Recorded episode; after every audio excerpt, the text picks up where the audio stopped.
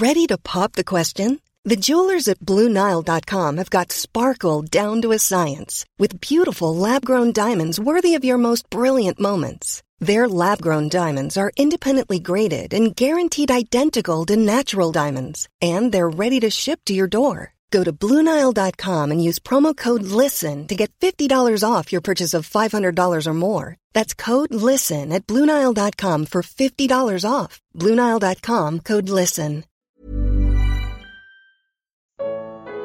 Quem são os tirados para fora da palha? Livro de Atos, capítulo 8. Comentário de Emaro Persona.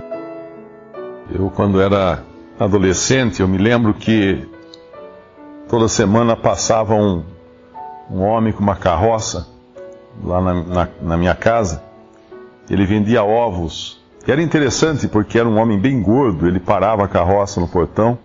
Aí minha mãe saía com uma vasilha e ele só vendia ovos. Ele tinha atrás da carroça, assim, vários caixotes cheios de palha de arroz. E quem olhasse para aqueles caixotes só via palha de arroz, mas ele punha a mão para trás assim, enfiava a mão na palha e tirava um ovo. E aí colocava na vasilha que minha mãe estava segurando. Ele enfiava a mão na palha e tirava outro ovo, e ia contando os ovos e pondo na vasilha. Eu me lembro disso, eu estava pensando nisso como uma figura interessante, um exemplo interessante do que Deus fez.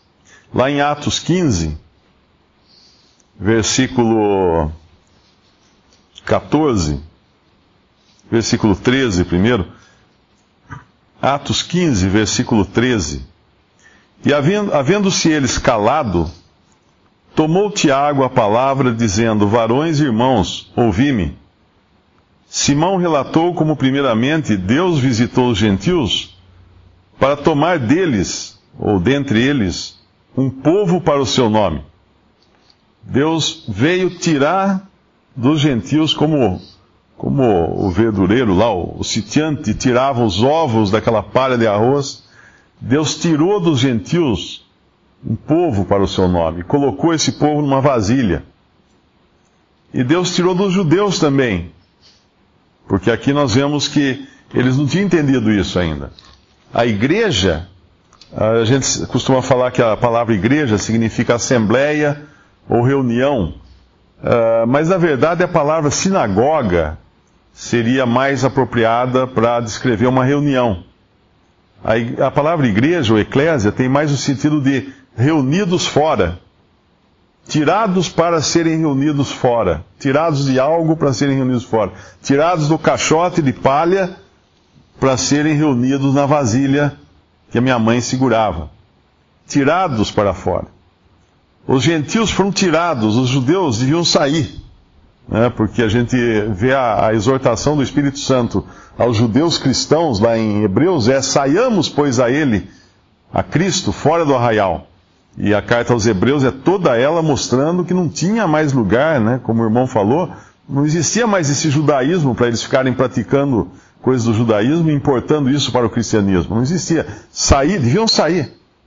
E os gentios foram tirados, os judeus deviam sair também e reunidos fora de tudo isso. Deus tinha uma, pelo poder do seu Santo Espírito, né? Não, não era uma vasilha física, né? Mas o Espírito Santo reunia fora agora esse povo, que é a igreja, que é a assembleia, chamados para fora, reunidos do lado de fora. E, e, é o que Deus faz aqui, como o irmão estava explicando, né? Quando ninguém se mexe, Deus mexe. Deus faz mexer, né? E ele faz aqui a primeira vez. Eles vão então para Samaria. Uh, versículo 1, estava em Jerusalém e, eh, e todos foram dispersos pelas terras da Judéia e da Samaria, exceto os apóstolos. E, e, é curioso, né? Parece que Deus tem assim um, uma espécie de humor, né? Porque ele pega justamente aquele instrumento que ele usou para dispersar, que era o versículo 3, e Saulo assolava a igreja, entrando pelas casas e arrastando homens e mulheres, os encerrava na prisão. Paulo era a lança de Deus nessa hora. Para assolar, pra, pra, era a vara de Deus, uh, o instrumento que Deus estava usando, né? Claro que Deus tinha um propósito nisso, mas ele vai cobrar depois de Paulo isso. E Paulo vai falar uma coisa que nenhum homem, eu creio, pode, pode se comparar. Ele fala assim: Eu sou o maior dos, dos, dos pecadores, eu sou o principal. Porque perseguia a igreja de Deus. E quando ele, ele é chamado por Cristo, no capítulo 9, nós vemos que no próprio chamamento de Paulo, ele já recebe a verdade da igreja, que nenhum, nenhum outro apóstolo tinha recebido até aqui. Pelo menos uma parcela dele, ele já recebe no chamamento. No versículo, capítulo 9, versículo 4, o Senhor aparece para ele e diz: E caindo em terra, ouviu uma voz, Paulo ouviu uma, Saulo ouviu uma voz que lhe dizia: Saulo, Saulo, por que me persegues? E ele disse: Quem é, Senhor? E disse o Senhor: Eu sou Jesus, a quem tu persegues. Ora, Paulo nunca perseguiu Jesus. Sim, perseguiu Jesus, porque ele perseguiu a igreja. Nesse momento, o Senhor revelava para Paulo, ele provavelmente não entendeu nada nessa hora, mas que aquela a igreja, aquele, aqueles cristãos que Paulo perseguia, era perseguindo, ele estava perseguindo o próprio Senhor Jesus, porque é o corpo de Cristo, é a, é a, a assembleia que é, é, o corpo de Cristo na terra. Cristo, o cabeça, estava, tendo, estava sendo perseguido na terra por um, por um homem chamado Saulo. E isso já era um princípio da verdade que depois o Espírito Santo iria revelar a Paulo. Ele ia ficar sete anos na Arábia, ele não ia se encontrar com os outros apóstolos, ele só iria se encontrar muito mais tarde. Ele iria ter uma experiência que ele não sabia dizer que se foi no corpo ou no espírito, que ele subiu ou foi, foi arrebatado ao terceiro céu. Paulo ia ter um tratamento especial aqui para receber as verdades mais preciosas, se a gente pode chamar de verdades mais preciosas, né? Porque toda verdade é preciosa, mas aquelas que estavam ocultas ou em segredo desde, o, desde a eternidade, que que a igreja é o corpo de Cristo. A igreja é o corpo de Cristo, que foi tirada, tirada dentre os povos, dentre, dentre as gentes, e também tirada daquele judaísmo que Deus tinha dado um fim nele. E o fim cabal, como que para Deus deixar muito claro que não ia ter mesmo solução. Porque aqui em Atos, nós vimos no começo de Atos, eles ainda indo ao templo, se reunindo no templo, havia muito judaísmo ainda nas práticas da igreja no princípio. Mas Deus vai depois destruir o templo, permitir que o templo seja destruído, para que não existisse mais o lugar físico de adoração na terra, o lugar de, de, de pedras de adoração na terra. Ninguém pode chamar de templo hoje uma edificação. A não ser que seja um pagão, mas uh, não existe um templo na terra mais. Cristãos falam assim: ah, nós vamos construir um novo templo. Que templo que vai construir? Deus pôs um fim ao judaísmo. E o Senhor Jesus, lá em, em João 4, ele fala para a mulher samaritana: uh, chegou a hora e agora é. é Verse, uh, João, Evangelho de João, capítulo 4, quando a mulher a mulher fala do lugar de adorar dos, dos samaritanos e dos judeus, versículo 20: Nossos pais adoraram nesse monte, e vós dizeis que é em Jerusalém o lugar onde se deve adorar. Disse-lhe Jesus: Mulher, creme que a hora vem em que nem neste monte, nem em Jerusalém adorareis o Pai. Vós adorais o que não sabeis, nós adoramos o que sabemos, porque a salvação vem dos judeus. Mas a hora vem, e agora é, em que os verdadeiros adoradores adorarão o Pai em espírito e em verdade, porque o Pai procura a tais que assim o adorem. Deus é espírito e importa que os que o adoram o adorem em espírito e em verdade. Muitas pessoas perguntam por que Deus me criou? Deus criou você para ser um adorador. Esse é o objetivo de Deus. Essa era a coisa que Deus queria ter: adoradores, que o adorassem em espírito em verdade. Essa foi a, a, objetivo de Deus. É claro que esses adoradores vão, vão viver com Cristo na glória pela eternidade e vão adorar espontaneamente a Deus e ao Cordeiro. Mas aqui já deixava claro que não haveria um lugar na terra, físico, um templo em Jerusalém, como como tinha até então, para Deus ser adorado. E se alguém hoje acredita que exista um templo, uma capela, um edifício, um, qualquer coisa nesse sentido, aqui na terra para adorar a Deus, está no engano muito grande. Está se enganando completamente. Nós vemos aí uh, catedrais construídas, templos construídos. Tem um aí que construiu, que construiu uma réplica do templo de Jerusalém em São Paulo, num, numa quadra de São Paulo, apertadinho ali entre as casas, está lá uma réplica do templo. Uh, tudo isso é uma afronta contra Deus, não é, um, não é uma. Uh, a pessoa pensa assim, vamos honrar Deus, né? Vamos construir um, um templo, uma réplica do templo de Jerusalém aqui em, no, em São Paulo, né? vamos dar honra. Não, não está honrando, está desonrando a Deus. Está afrontando a Deus. Deus não quer mais isso. Deus, não, Deus deu um, pôs um fim nisso. E é o, é o, contrário, o homem vai na contramão sempre das coisas de Deus. E assim é. Uh, essa dispersão ela vai continuar no capítulo no capítulo uh, 11, mais adiante, nós vamos ver que ela não vai parar só por, pela Judéia e Samaria. A princípio, eles são dispersos pela Judéia e Samaria. Eles fogem de Jerusalém, e, mas ficam ali por perto, né? Uh, talvez, olha, vai, acho que dá para voltar ainda, né? Mas não acontece. No capítulo 11, versículo 19, mostra que a coisa ia ser muito mais extensa e para glória de Deus.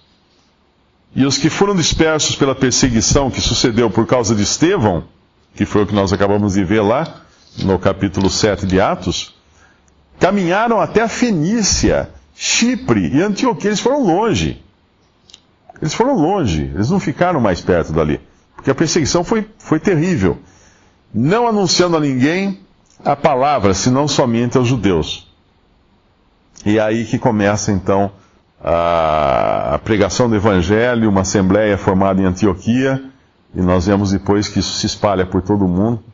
E aqui estamos nós hoje, século 21, dois mil anos depois, sentados em Limeira, interior de São Paulo, né, adorando esse Deus verdadeiro, em espírito e em verdade, buscando na Sua palavra a direção do Espírito, pela direção do Espírito Santo, conhecer qual é a vontade de Deus, longe completamente de não sei, eu nunca fui para Jerusalém, talvez alguém, alguém aqui já tenha ido, mas nada a ver com Jerusalém mais, nada a ver com o Templo de Jerusalém, nada a ver com os, os sacrifícios mosaicos, mas adorando a Cristo Jesus e a Deus Pai em espírito e em verdade. Hebreus capítulo 2, versículo 4, né? Uh, versículo 3: Como escaparemos nós se não atentarmos para uma tão grande salvação, a qual, começando a ser anunciada pelo Senhor, foi-nos depois confirmada pelos que a ouviram, testificando também Deus com eles por sinais e milagres e várias maravilhas e dons do Espírito Santo distribuídos por sua vontade? Então essa foi, esse foi o princípio, né? começando a ser anunciado, versículo 3, pelo Senhor e depois pelos que o ouviram. Esse foi o princípio do Evangelho. Ele era acompanhado, sim, com sinais, com maravilhas. Por quê? Paulo explica isso em 1 Coríntios, capítulo 1, versículo 22. Versículo 21 primeiro visto como na sabedoria de Deus o mundo não o conheceu, não conheceu a Deus pela sua sabedoria, aprove a Deus salvar os crentes pela loucura da pregação. Porque os judeus pedem sinal ou poder, e os gregos buscam sabedoria. Mas nós pregamos a Cristo crucificado, que é escândalo para os judeus e loucura para os gregos. É muito interessante essa passagem, porque os, os, judeus pediam sinais, e Deus realmente deu sinais para eles, porque desde o princípio era um povo acostumado a ver grandes sinais. Eles saíram do Egito com um mar aberto. Para quem viu um mar abrir, nada menos do que outro mar abrindo não é suficiente. Então eles, eles viam sinais, e Deus dava sinais, e comprovava tudo com seus sinais. Porém, por outro lado, os gregos buscavam sabedoria. Mas que sabedoria? Sabedoria do homem, não de Deus. Sabedoria grega, que até hoje nós estudamos nas faculdades os filósofos gregos. E é a sabedoria do homem, é, são coisas sábias dos gregos, para esse mundo, para essa vida. Mas Deus, visto o versículo 21, visto como na sabedoria de Deus o mundo não conheceu a Deus, pela sua sabedoria, aprove a Deus salvar os crentes pela loucura da pregação, porque os judeus pedem sinal e os gregos buscam, buscam sabedoria, mas nós, mas nós pregamos a Cristo crucificado que é escândalo para os judeus que buscam sinais e loucura para os gregos que buscam sabedoria. Essa é a maneira de ler essa passagem. Cristo crucificado é escândalo para os judeus que buscam sinais e loucura para os gregos que buscam sabedoria. Então é, é nem, não é nem uma coisa nem outra. É Cristo. Essa é a mensagem, como o irmão falou. Filipe pregava a Cristo. Obviamente, naquele momento, como eram judeus e Deus estava fazendo o início da igreja entre os judeus, ele dava os sinais. Como fala lá, ah, era cumprimento até das profecias, né? Do Antigo Testamento, como vieram também os sinais de, de línguas estrangeiras sendo faladas no início da igreja. Então eram sinais. Uh, falarei por esse povo, por, por povos de outros, outras línguas, e nem assim me, me ouvirão. Uh, Isaías, eu creio que fala isso. Mas o que nós precisamos na pregação? Cristo e este crucificado. Então, Paulo, quando anunciou o Evangelho em 1 Coríntios 15, ele fala: Vos anunciei a Cristo e este crucificado. É, aquele, que Cristo morreu e ressuscitou. As duas coisas que ele fala. Visite respondi.com.br Visite também 3minutos.net.